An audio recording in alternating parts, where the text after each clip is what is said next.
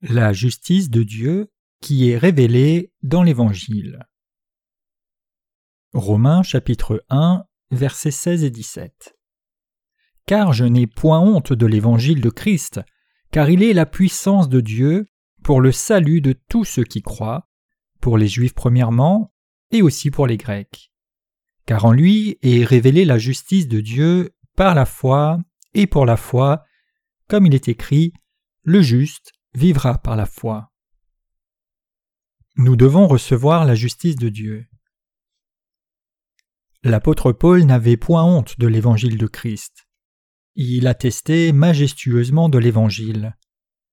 Cependant, l'une des raisons pour lesquelles plusieurs personnes pleurent alors qu'ils croient en Jésus, ce sont leurs péchés.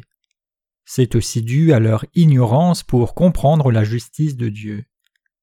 Nous pouvons être sauvés en croyant dans la justice de Dieu et en abandonnant notre propre justice. Pourquoi l'apôtre Paul n'avait-il point honte de l'Évangile? Premièrement, c'est parce que la justice de Dieu était révélée en lui. L'Évangile, Euagelion en grec, signifie bonne nouvelle. Quand Jésus-Christ est né à Bethléem, les anges de Dieu apparurent et dirent aux bergers qui gardaient leurs troupeaux dans la nuit Gloire à Dieu dans les cieux et paix sur la terre aux hommes de bonne volonté. Luc 2, 14. C'était une bonne nouvelle.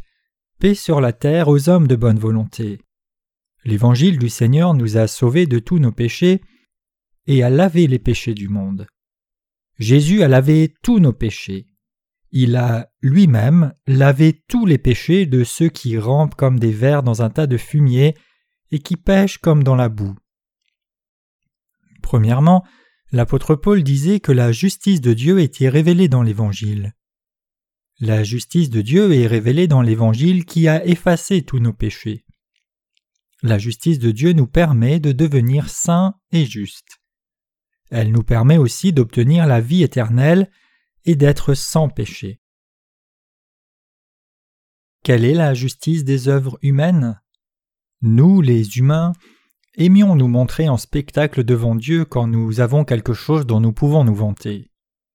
Augmenter notre orgueil en faisant de bonnes choses illustre la justice humaine.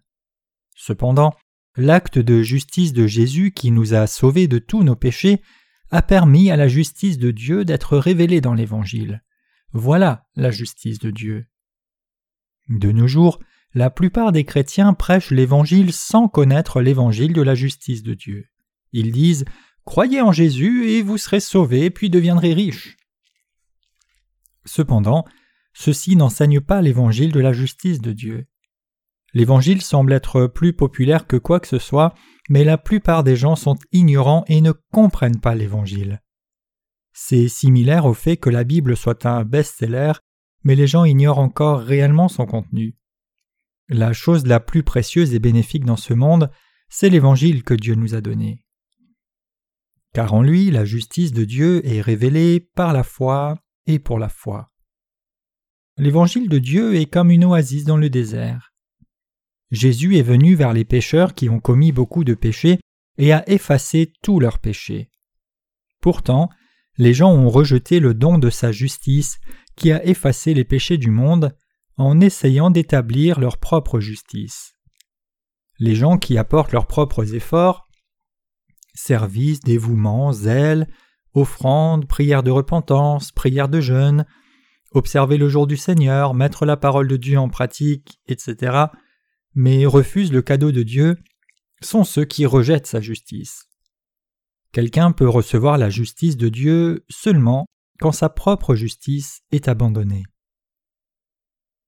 Ils cousirent des feuilles de vigne ensemble et s'en vêtirent. Dans Genèse 3, verset 21, il est écrit Alors, pour Adam et sa femme, le Seigneur Dieu leur fit des tuniques de peau et les en vêtit. Le premier homme, Adam, a péché contre Dieu puis est tombé dans le piège de Satan. Ce qu'Adam et Ève ont fait immédiatement après avoir péché était de coudre des feuilles de vigne ensemble et de s'en vêtir.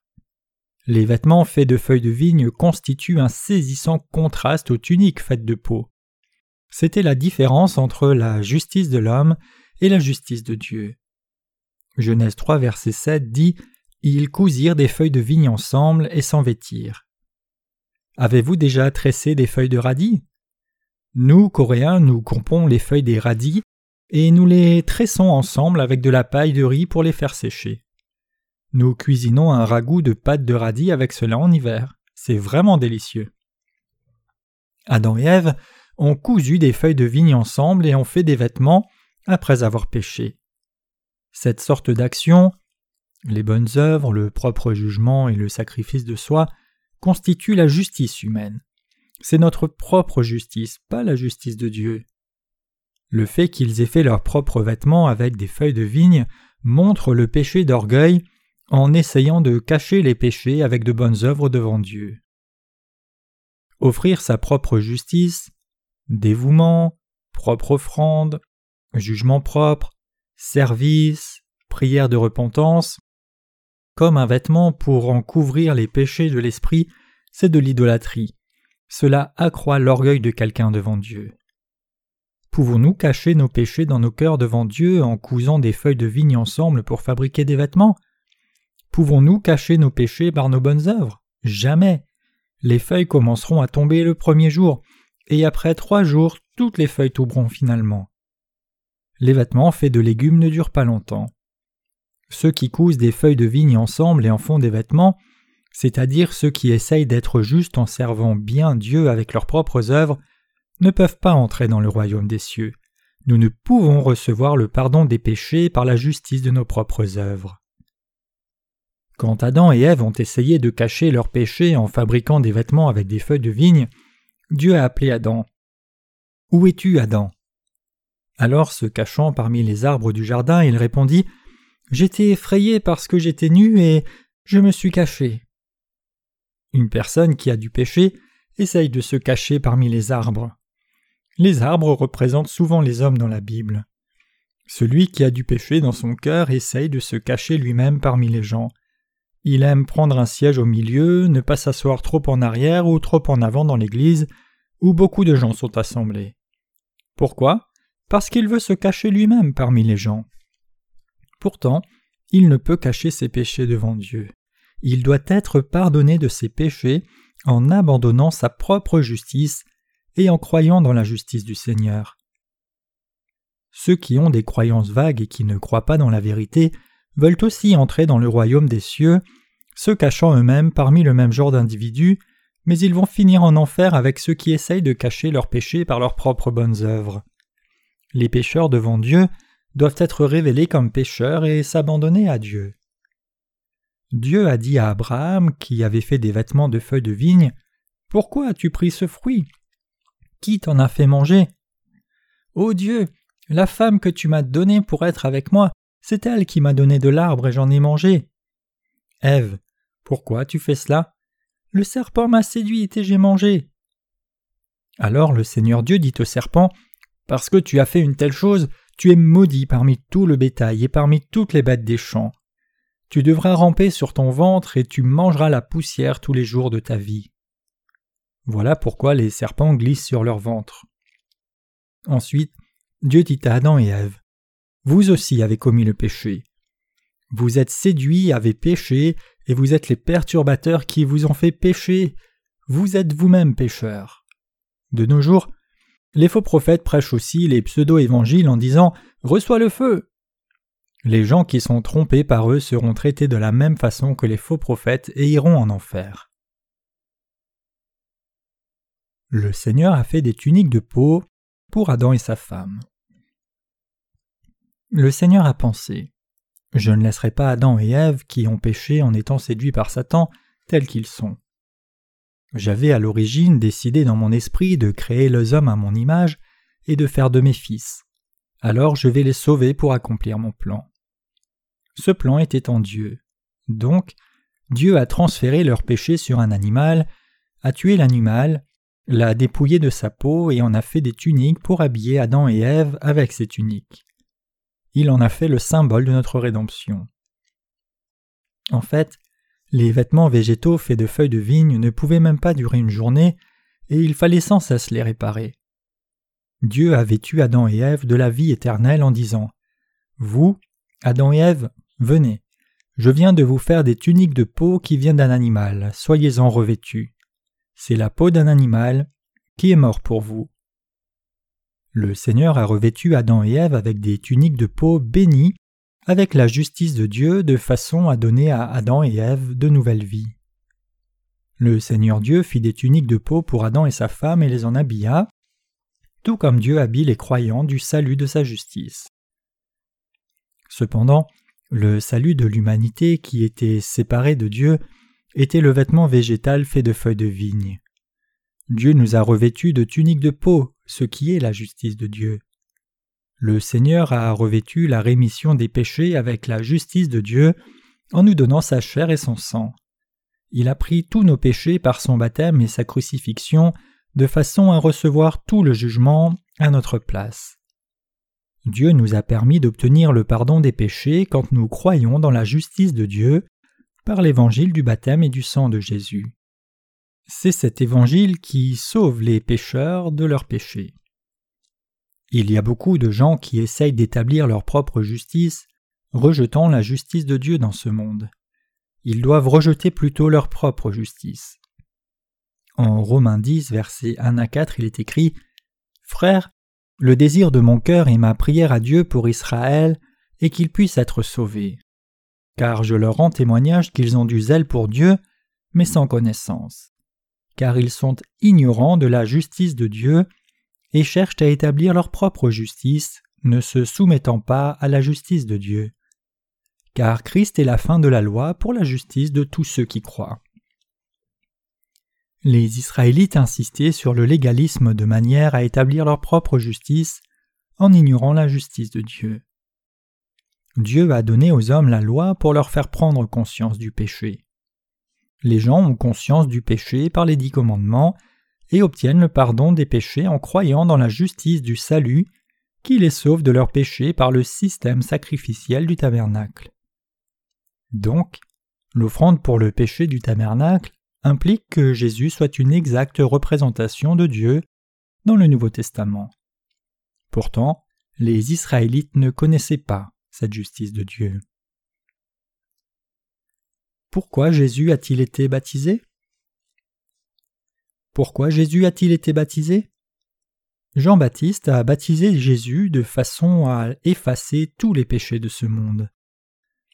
Jésus a dit à Jean-Baptiste juste avant d'être baptisé Laisse faire maintenant, car il convient que nous accomplissions ainsi tout ce qui est juste. Matthieu 3, verset 15. C'est la raison pour laquelle Jésus fut baptisé.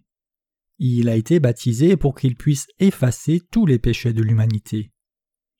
Il a pris les péchés de ce monde en étant baptisé. Voici l'agneau de Dieu qui ôte le péché du monde. Jean 1, verset 29. Il a pris tous les péchés et a été crucifié pour expier les péchés. Pourtant, les Israélites n'ont pas cru que Jésus soit devenu le parfait sauveur des pécheurs. Les Israélites ne se sont pas soumis à la justice de Dieu, mais Jésus est la fin de la loi pour la justice de tous ceux qui croient. La fin de la loi signifie que Jésus a effacé tous les péchés du monde. Christ a été jugé comme étant sous la malédiction de la loi pour que tous les croyants soient sanctifiés. Il a mis fin à la malédiction de la loi. Jésus a sauvé tout le monde des péchés. Jésus a été baptisé pour laver les péchés de toute l'humanité. Il a pris tous les péchés du monde en livrant sa chair à Jean pour être baptisé et en transférant tous les péchés du monde sur sa propre chair. Il a sauvé alors tous les gens de leurs péchés. Il a mis fin au jugement de la malédiction de la loi en prenant les péchés de ce monde par son baptême et sa crucifixion. Il nous a parfaitement sauvés du jugement et de la malédiction de la loi. Ce fut la fin de la loi et le commencement de la justice du salut de Dieu. Jésus a pris correctement les péchés du monde en étant baptisé par Jean-Baptiste et en allant à la croix. Comment est-il possible que quelqu'un ait du péché dans son cœur, même s'il croit vraiment dans la justice du salut de Jésus? Car en lui, la justice de Dieu est révélée par la foi et pour la foi. Le baptême et le sang de Jésus sont la justice de Dieu. Croire en la justice de Dieu, c'est croire au baptême et au sang de Jésus. La justice de Dieu a été légitimement accomplie par le baptême de Jésus. Je veux que vous croyiez cela. Vous serez alors sauvés de tous vos péchés. La justice a été donnée pour que les pécheurs deviennent sans péché par le baptême de Jésus. De plus, la justice du jugement de Dieu a été la crucifixion de Jésus. Christ est la fin de la loi. Le jugement de Dieu viendra sur ceux qui n'ont pas encore été jugés aussi longtemps que la loi existera. La loi de Dieu révèle le péché et prouve que le salaire du péché c'est la mort, une malédiction et l'enfer lui-même. Donc, le baptême de Jésus et son sang à la croix ont mis fin à la malédiction de la loi. Jésus a pris tous nos péchés et a mis fin à la loi pour accomplir toute justice. Les insensés ont pris leur lampe, mais n'ont pas pris d'huile avec elle. Jetons un coup d'œil à Matthieu 25, versets 1 à 13. C'est la parabole des dix vierges qui attendaient leur époux, l'avènement de notre Seigneur. Regardons ce qu'est la justice de Dieu dans l'Écriture. Le royaume des dieux serait comme dix vierges qui prirent leur lampe et sortirent pour aller à la rencontre de leur époux. Cinq d'entre elles étaient sages et cinq étaient insensées. Celles qui étaient insensées prirent leur lampe mais ne prirent point d'huile avec elles, et les sages prirent de l'huile dans leur vase avec leur lampe. Mais alors que l'époux tardait, toutes s'assoupirent et dormirent. Et à minuit, un cri se fit entendre. Voyez, l'époux s'en vient, sortez à sa rencontre. Alors toutes les vierges se levèrent et préparèrent leurs lampes. Et les insensés dirent aux sages Donnez-nous un peu de votre huile, car nos lampes s'éteignent. Mais les sages répondirent en disant Non, il n'y en aurait pas assez pour vous et pour nous, mais allez plutôt en chercher chez ceux qui en vendent et achetez-en pour vous-même. Et pendant qu'elles allèrent en acheter, l'époux vient et celle qui était prête à entrer à l'intérieur avec lui pour les noces entrèrent et la porte fut fermée. Longtemps après, les autres vierges vinrent aussi en disant Seigneur, Seigneur, ouvre-nous.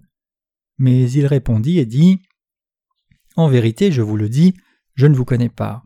Veillez donc, car vous ne connaissez ni le jour ni l'heure où le Fils de l'homme viendra.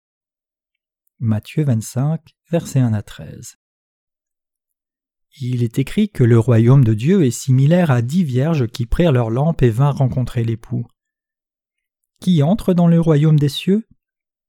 Qui est entré dans le royaume des cieux parmi les dix vierges? Pourquoi certaines vierges ne purent pas entrer dans le royaume des cieux même si elles croyaient en Jésus? Le Seigneur nous explique cela à travers ce passage. Cinq des dix vierges étaient insensées et les cinq autres étaient sages. Les insensés prirent leurs lampes mais ne prirent point d'huile avec elles. Les lampes représentent les églises. Le fait qu'elles prennent leurs lampes mais ne prennent pas d'huile avec elles représente ceux qui vont à l'Église sans le Saint-Esprit. L'huile représente le Saint-Esprit dans la Bible. Que firent les insensés?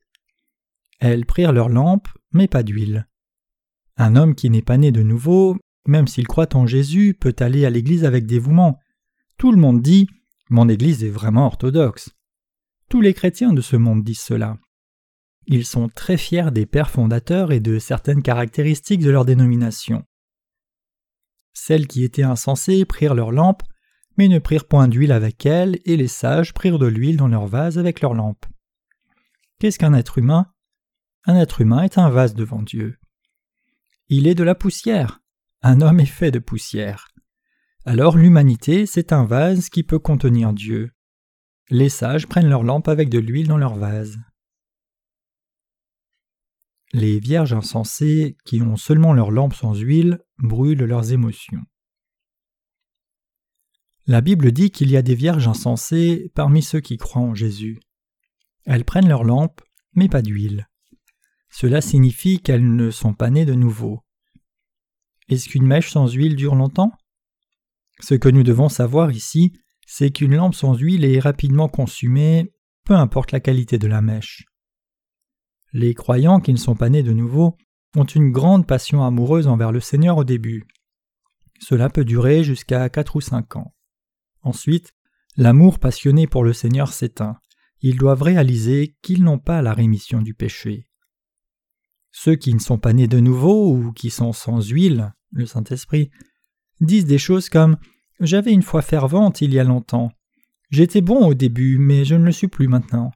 Tu seras bientôt comme moi. Ce sont de faux prophètes et de faux saints qui mènent des vies religieuses sans être nés de nouveau. Ils doivent avoir la foi du salut parce que les croyances ne sont pas basées sur l'huile, le Saint-Esprit. Leurs croyances sont seulement basées sur leurs émotions. Ils doivent obtenir le salut en croyant dans l'eau et dans le sang de Jésus-Christ et recevoir l'huile de Dieu en cadeau. La mèche, c'est le cœur humain. Les vierges attendent l'époux dans ce passage. Ici, nous devons bien comprendre l'arrière-plan culturel des Israélites.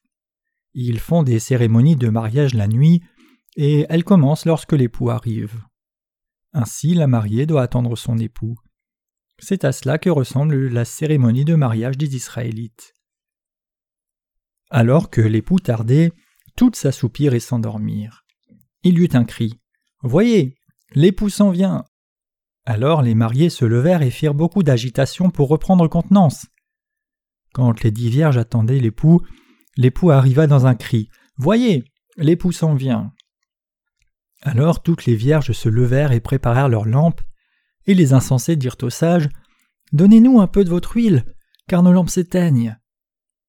Les insensés étaient stupides. Elles auraient dû préparer l'huile avant la venue de l'époux. Peu importe la faiblesse de la mèche de la lampe, une lampe avec de l'huile ne peut pas s'éteindre. Les vierges insensées qui avaient des lampes sans huile brûlaient seulement les mèches. Cela signifie que seul leur cœur brûlait. Je dois naître de nouveau et mener la vie d'une personne née de nouveau et être rempli du Saint-Esprit. Les gens brûlent leur cœur sérieusement comme cela. Au moment de notre enfance, des lampes au kérosène étaient utilisées pour éclairer les pièces de nuit. Si nous laissions la lampe brûler un morceau de papier, il était consumé en un clin d'œil. Le feu était d'une grande hauteur et très brillant, mais il s'éteint ensuite immédiatement. Les vierges insensées qui vont en enfer sont celles qui brûlent leur propre cœur, émotion, sans huile, et ce feu de foi s'éteint quand elles doivent vraiment aller faire face au Seigneur. Elles n'ont pas le Saint-Esprit en elles. Elles pensent croire correctement, même si elles n'ont pas le Saint-Esprit. Viens, esprit de feu, viens. Elles sont en grande agitation. Alors les femmes s'adonnent à la danse, elles appellent cela la danse du Saint-Esprit, trémoussant leur poitrine et disant Viens, s'il te plaît, viens. Elles sont insensées et folles. Nous devons être insensés si nous continuons à avoir du péché devant le Sauveur. Nous devrions être comme les vierges insensées si nous avons du péché dans nos cœurs, alors que nous croyons en Jésus. Ne soyez jamais une vierge insensée. Comment le Seigneur pourrait-il épouser quelqu'un qui a du péché? Le Seigneur est un Dieu saint. L'époux, c'est Dieu et le Fils de Dieu qui est sans péché. Dieu est notre époux. Pourtant, comment pouvez-vous essayer de rencontrer Dieu alors que vous avez du péché? Voulez-vous rencontrer Dieu avec du péché dans votre cœur? Ce serait une chose vraiment stupide et insensée à faire. Jésus, notre époux, est venu dans ce monde et a choisi des épouses pour qu'elles soient sanctifiées. Il a transformé ses épouses en personnes justes en effaçant tous leurs péchés par son baptême. Il les a choisies comme épouses en lui. Quand le temps est arrivé, cinq d'entre elles ont dit S'il te plaît, viens. Pourtant, cinq d'entre elles sont restées dans le noir. Comment peuvent-ils avoir une cérémonie de mariage alors que leurs visages sont dans le noir? L'époux est venu et leur a dit Mais que faisiez-vous? Les visages des cinq dernières épouses étaient enténébrés par leurs péchés. Elles étaient dans un profond chagrin parce que les péchés étaient attachés et restés dans leur cœur. Comment le Seigneur peut-il épouser une mariée qui pleure à cause de ses péchés? Merci Seigneur de me sanctifier ainsi. Ce genre de personne serait heureuse avec son époux spirituel, même si elle est faible, parce que l'époux l'aime et enlève toutes ses faiblesses et ses péchés. L'époux conduit habituellement son épouse à se mettre du maquillage, lui envoie des vêtements et les meilleurs parfums et cosmétiques. Alors l'épouse est habillée avec toutes ces choses pour qu'elle soit prête à rencontrer l'époux. Notre Seigneur a été envoyé dans ce monde comme un époux pour nous guider afin que nous puissions le rencontrer en étant ses épouses. Il nous a donné sa chair pour la rémission du péché au fleuve du Jourdain. Et la parole a été faite chair et elle a demeuré parmi nous, et nous avons contemplé sa gloire, une gloire comme celle du Fils unique venu du Père, pleine de grâce et de vérité. Jean 1, 14. Le Seigneur lui-même a pris tous nos péchés pour que nous ayons la plénitude de la grâce, de la vérité et le pardon des péchés en croyant au Seigneur. L'époux a pris tous les péchés de ses épouses au Jourdain. Le Seigneur a sauvé ses épouses de leurs péchés en étant jugées à leur place à la croix. Pouvons-nous acheter le Saint-Esprit avec de l'argent et des jugements? Cependant, les vierges insensées demandèrent aux sages de partager leur huile avec elles parce que leur lampe s'éteignait quand l'époux était proche. Pouvons-nous partager le Saint-Esprit? Pouvons-nous acheter le Saint-Esprit avec de l'argent? Pouvons-nous acheter le pardon des péchés avec des bonnes œuvres, un jugement ou de l'argent? Les sages leur dirent d'acheter du Saint-Esprit des prédicateurs des services de réveil. Les insensés pensaient qu'elles en avaient déjà acheté auprès d'eux. Elles pensaient qu'elles pourraient acheter de l'huile avec de l'argent. Elles ont mené avec zèle des vies religieuses, pensant que de grosses offrandes et services, fréquenter une église orthodoxe et prier répétitivement leur donnerait quelque chose. Mais quoi qu'il arrive, personne ne peut acheter la rémission du péché que le Seigneur a donné avec quoi que ce soit de la terre. Les insensés essayent de brûler leurs émotions jusqu'à ce qu'elles viennent apparaître devant le Seigneur. L'une des cinq vierges insensées commença une vie religieuse en disant Je te suivrai, j'irai au sommet d'une montagne pour prier et faire des prières de repentance. Allons servir Dieu, allons loin pour prêcher l'Évangile. L'époux est finalement venu en grande fanfare. Les insensés sont allés acheter de l'huile quand l'époux est venu, mais les vierges qui avaient le pardon des péchés et avaient préparé de l'huile, le Saint-Esprit, sont entrées au festin du mariage. L'époux a rencontré les épouses après avoir tout préparé, puis il a fermé la porte. Jésus n'a pas fait choisir cinq vierges au hasard. Le nombre cinq signifie la grâce dans la Bible. Les cinq vierges sont là pour ceux qui ont la rémission des péchés par la grâce et croient dans sa grâce et ses œuvres justes. Elles reconnaissent les choses que l'époux a réalisées pour elles, et elles croient dans la justice du Seigneur qui en a fait des justes. Cependant, les autres vierges sont venues finalement et ont dit Seigneur, Seigneur, ouvre-nous. Mais il a répondu Assurément, je vous le dis, je ne vous connais pas. Nous pouvons recevoir le don du Saint-Esprit seulement quand nos péchés sont effacés. Ceux qui ne se préparent pas d'huile ne peuvent pas rencontrer le Seigneur. Le Seigneur prendra seulement ceux qui ont cru dans la justice de Dieu et ont attendu le royaume des cieux, ainsi que ceux qui ont vraiment la rémission du péché dans leur cœur dans le royaume des cieux. Le Seigneur a prononcé les paroles de la promesse. Repentez-vous et que chacun de vous soit baptisé au nom de Jésus-Christ pour la rémission des péchés. Alors, qu'arrive-t-il après la rémission de nos péchés? La Bible dit Vous recevrez le don du Saint-Esprit. Acte 2, verset 38. Si vous recevez l'évangile de la justice de Dieu, les péchés de votre cœur vont vraiment être effacés et le Saint-Esprit viendra vers vous. Nous ne pouvons sentir physiquement le Saint-Esprit de Dieu. Néanmoins, le Saint-Esprit existe. Nous pouvons dire que nous n'avons pas de péché parce que nous avons le Saint-Esprit et la parole de Dieu dans nos cœurs. Il existe réellement. Celui qui reçoit la justice du Seigneur devient un homme juste, même s'il est faible. Cependant, celui qui n'a pas la justice du Seigneur reste pécheur. Car en lui est révélée la justice de Dieu. Le Seigneur est venu par l'eau et le sang. Il nous a sauvés de nos péchés par son baptême. Il a pris tous nos péchés quand il a été baptisé et a reçu le châtiment de substitution pour tous nos péchés en versant son sang. Qu'est-ce que les apôtres Jean, Pierre et Paul disent de cela? Ils parlent tous de la chair de Jésus et de son sang. Ils parlent du baptême de Jésus et de son sang à la croix. Matthieu 3, versets 13 à 17 décrit exactement le baptême de Jésus. Jésus a été baptisé pour rendre les pécheurs sans péché et pour effacer tous les péchés du monde au fleuve du Jourdain. Jetons un coup d'œil à 1 Pierre 3 verset 21. Pierre a attesté que la figure du salut était son baptême.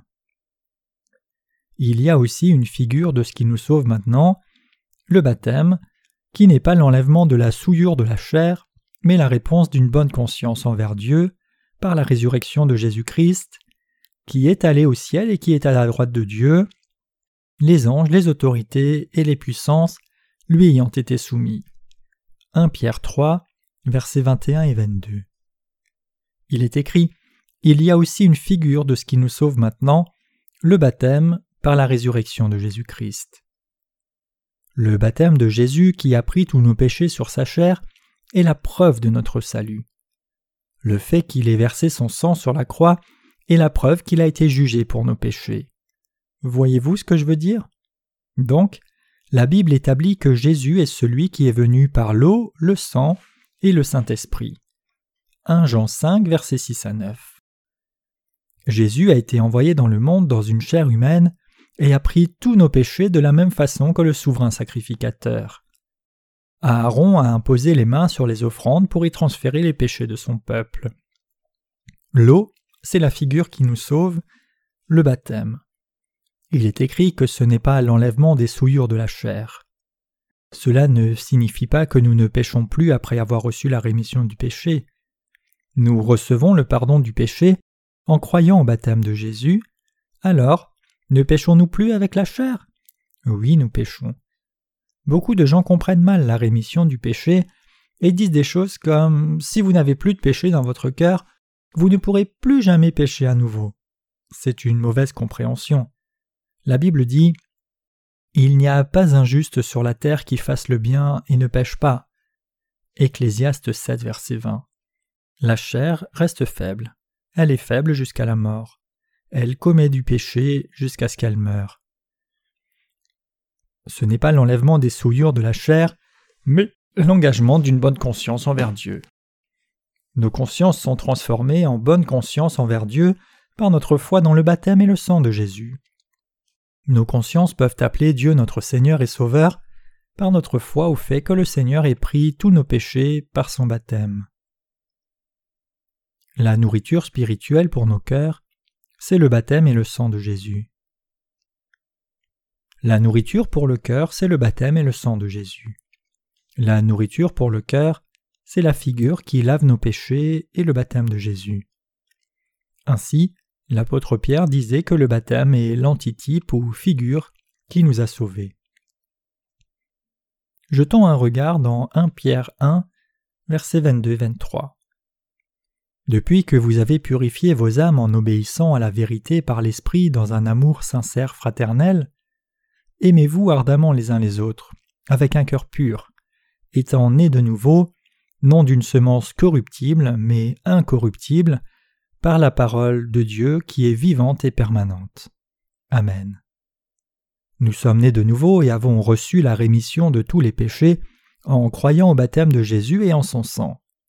Nous sommes nés de nouveau en croyant la parole écrite du Seigneur.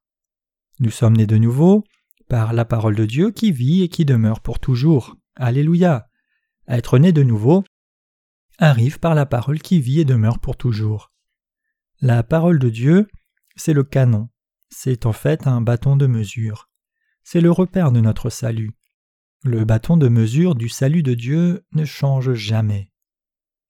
Jean-Baptiste disait dans Jean 1, 29 Voici l'agneau de Dieu qui ôte le péché du monde. L'agneau de Dieu qui fut baptisé au Jourdain est le vrai pain de vie qui nous a sauvés par sa chair et par son sang. Nous sommes sanctifiés et sauvés en croyant dans la parole de Dieu, la Bible dit Ainsi, la foi vient de ce qu'on entend, et ce qu'on entend de la parole de Dieu. Et, car en lui la justice de Dieu est révélée, par la foi et pour la foi, comme il est écrit, le juste vivra par la foi. Romains 10, 17 et Romains 1, 17. Nous pouvons devenir justes en croyant dans l'Évangile. Avez-vous été sanctifiés? Amen. Avez-vous des péchés? C'est l'Évangile, la bonne nouvelle, Evangelion en grec. Qu'est-ce que la justice de Dieu? C'est le fait que le Seigneur ait effacé tous nos péchés en livrant sa chair et son sang pour nous. La justice de Dieu nous permet d'être sanctifiés. La justice de Dieu, c'est que Jésus, qui était sans péché, a pris les péchés du monde et a été crucifié pour les pécheurs. C'est l'eau, le baptême de Jésus, qui a lavé tous les péchés du monde. La justice de Dieu a été donnée à travers le fait que Jésus ait pris les péchés du monde par son baptême et sa crucifixion. La justice de Dieu consiste en son baptême et en sa mort, et la croix c'est l'antitype de notre jugement. C'est la justice de Dieu qui est révélée dans l'Évangile.